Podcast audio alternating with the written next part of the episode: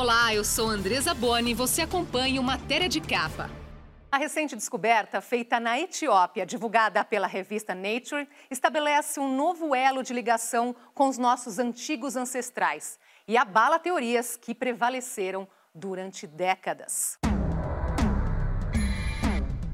O crânio quase completo foi encontrado na região de Afar, na Etiópia. E a partir dele, os cientistas reconstituíram o que seria a provável face desse nosso antigo ancestral que andou pela Terra há 3 milhões e 800 mil anos. Trata-se de um exemplar da espécie chamada Australopithecus anamensis. Até agora acreditava-se que uma outra espécie, denominada Australopithecus afarensis, era o ancestral direto do Homo sapiens.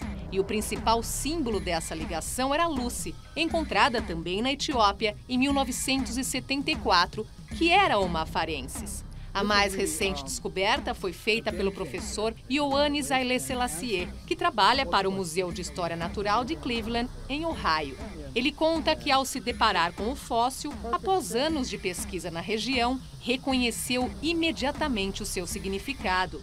Outro especialista no assunto, o professor Fred Spoor, do Museu de História Natural de Londres, afirmou que o exemplar encontrado agora deve se tornar outro ícone célebre da evolução humana. Segundo expor, já se pode dizer que as duas espécies, anamenses e afarenses, existiram no mesmo período de tempo e, ao que parece, coexistiram durante pelo menos 100 mil anos.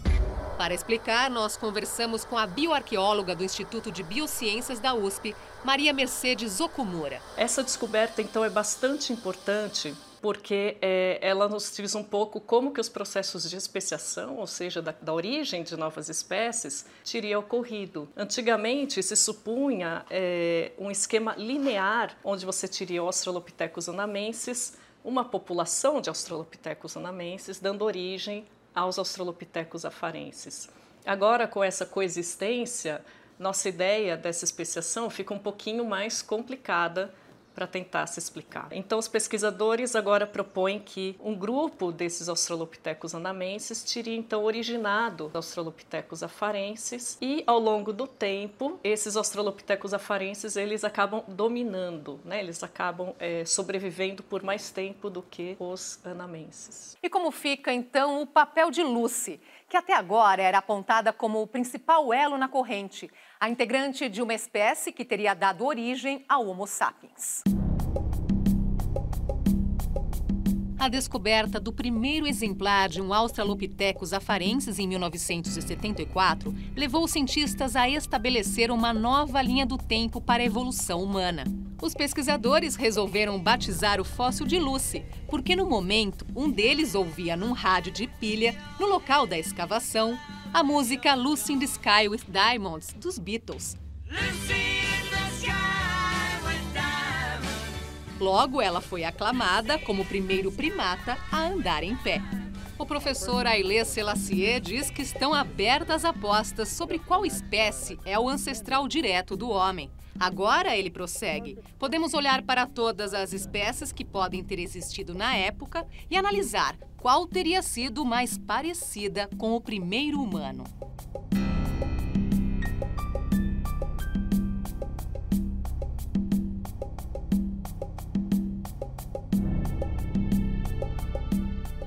A cada vez que ocorrem novas descobertas, os cientistas têm que refazer os cálculos sobre a evolução humana. Vamos ver como está essa linha do tempo. Longa trajetória começou há cerca de 4 milhões de anos, quando passou por aqui o Australopithecus, um parente muito distante. Há 2 milhões e 500 mil anos foi a vez do Homo habilis, que já sabia manejar algumas ferramentas. Há 1 milhão e 500 mil anos, apareceu o Homo erectus, no mesmo período em que teve início o uso do fogo.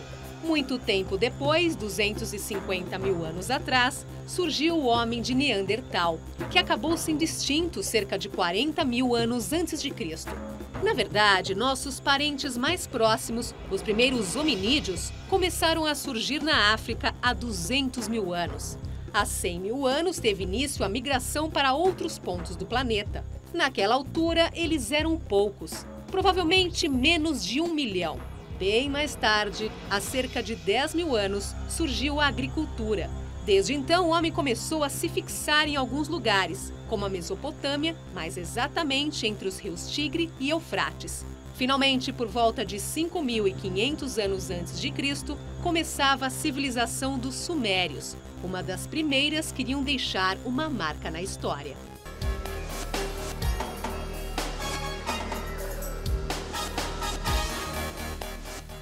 Até recentemente, a principal ferramenta dos cientistas para determinar a idade dos fósseis era o método do carbono 14.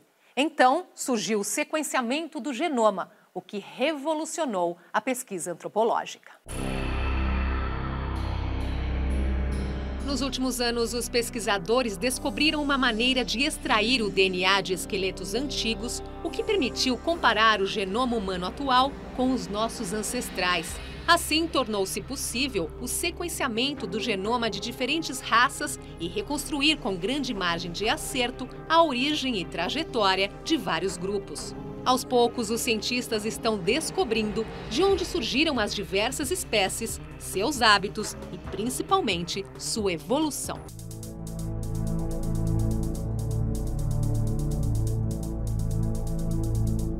Foi há 7 milhões e 200 mil anos que começou a separação entre as linhagens dos chimpanzés e dos primeiros pré-humanos. Pelo menos é o que afirmam os pesquisadores Madeleine Bohm, da Universidade de Tübingen, na Alemanha, e Nikolai Spassov, da Academia de Ciências da Bulgária. Eles lideraram uma equipe de cientistas responsável pela descoberta de fósseis na Grécia e na Bulgária, datados de 7 milhões e 200 mil anos. A partir dos restos encontrados e com recursos da tomografia computadorizada, os cientistas chegaram a um espécime batizado de Graopithecus freiberg. Foi a partir desse indivíduo, segundo os cientistas, que começou a separação entre chimpanzés e os primeiros pré-humanos. Daí em diante, houve inúmeras mutações até o aparecimento, 3 milhões de anos depois, do Australopithecus anamensis, um parente bem próximo do Homo sapiens.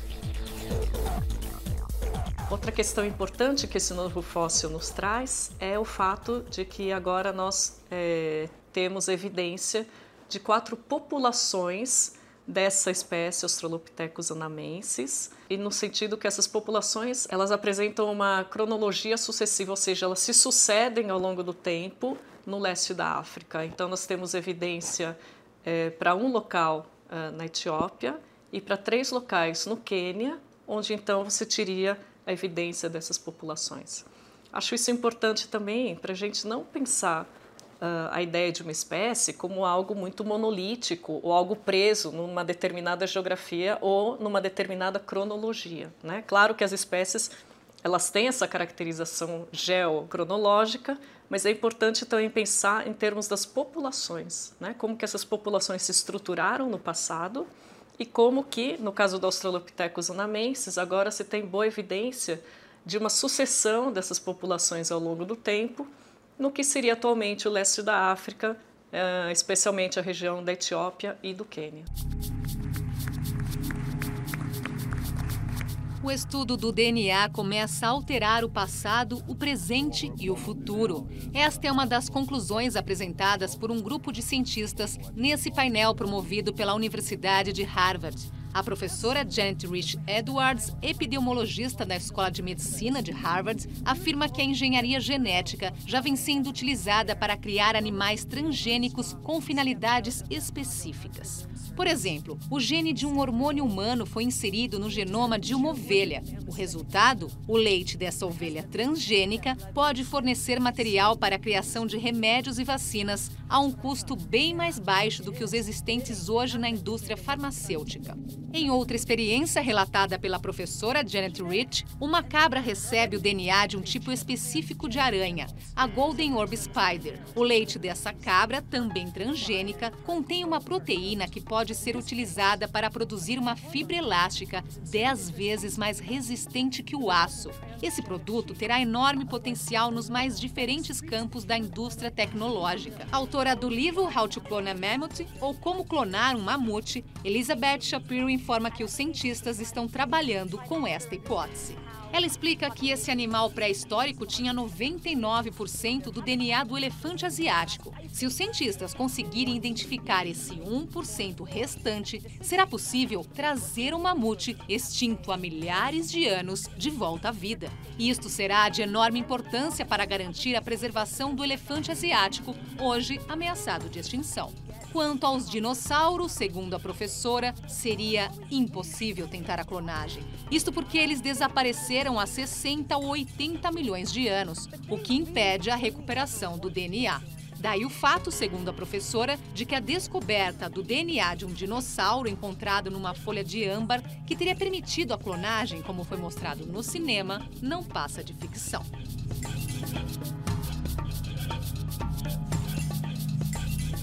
Agora vamos falar sobre os diversos ramos da ciência que estudam a trajetória do homem na Terra.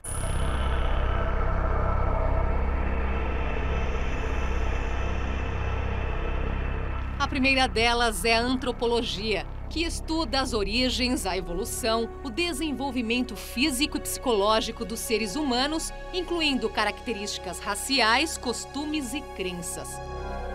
Já a arqueologia se dedica ao estudo das culturas e das sociedades antigas a partir da análise de vestígios deixados pelas diversas civilizações. Daí o fato de se tratar de uma ciência social do passado.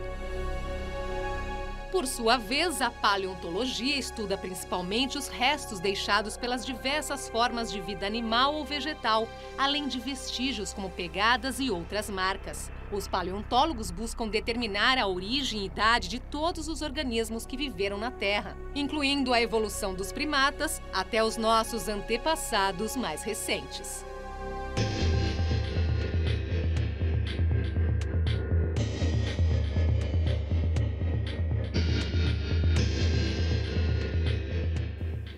Na história da arqueologia, um dos achados mais importantes é a mais antiga pegada de um hominídeo encontrada na Tanzânia.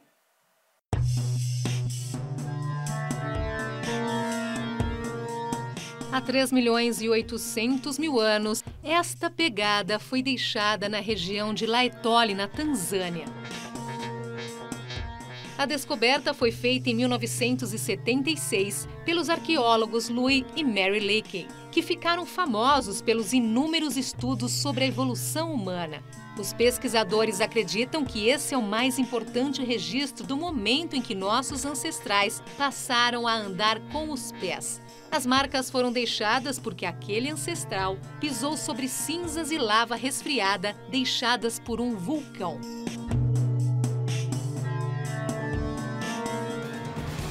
Na busca incessante para determinar as origens do homem, a ciência avança passos que podem ser considerados lentos, dependendo dos parâmetros.